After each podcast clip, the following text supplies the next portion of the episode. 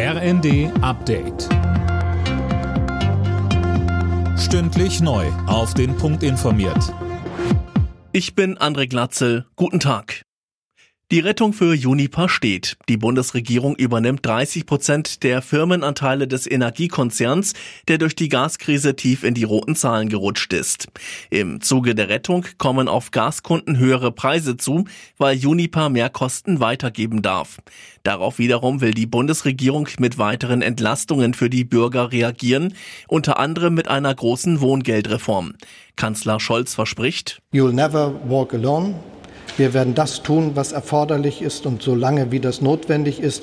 Und wir werden als Land sehr stabil durch die Herausforderungen kommen, die uns angesichts des russischen Angriffskriegs auf die Ukraine auf den Energiemärkten begegnen.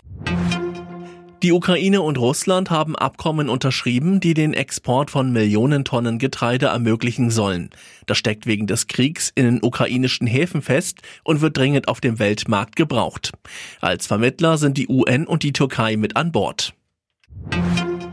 Einer der Männer, der die Entführung von Gesundheitsminister Lauterbach geplant haben soll, hat offenbar ein Geständnis abgelegt. Das berichtet der Spiegel, der sich auf den Verteidiger des Mannes beruft, Anne Brauer. Ja, der Mann hat demnach zugegeben, dass er mit einer Gruppe Gleichgesinnter Lauterbach entführen wollte und dann sollte ein politischer Umsturz folgen. Unter anderem wollten sie einen großen Stromausfall herbeiführen, um die Bevölkerung von den Medien abzuschneiden. Motiv soll vor allem die Unzufriedenheit mit den Corona-Maßnahmen gewesen sein. Die Bundesanwaltschaft ermittelt in dem Fall insgesamt gegen fünf Beschuldigte. Bei der Fußball-EM der Frauen in England wird heute der Halbfinalgegner der Gastgeberinnen gesucht.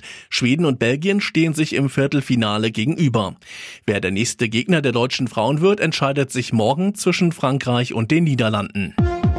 Alle Nachrichten auf rnd.de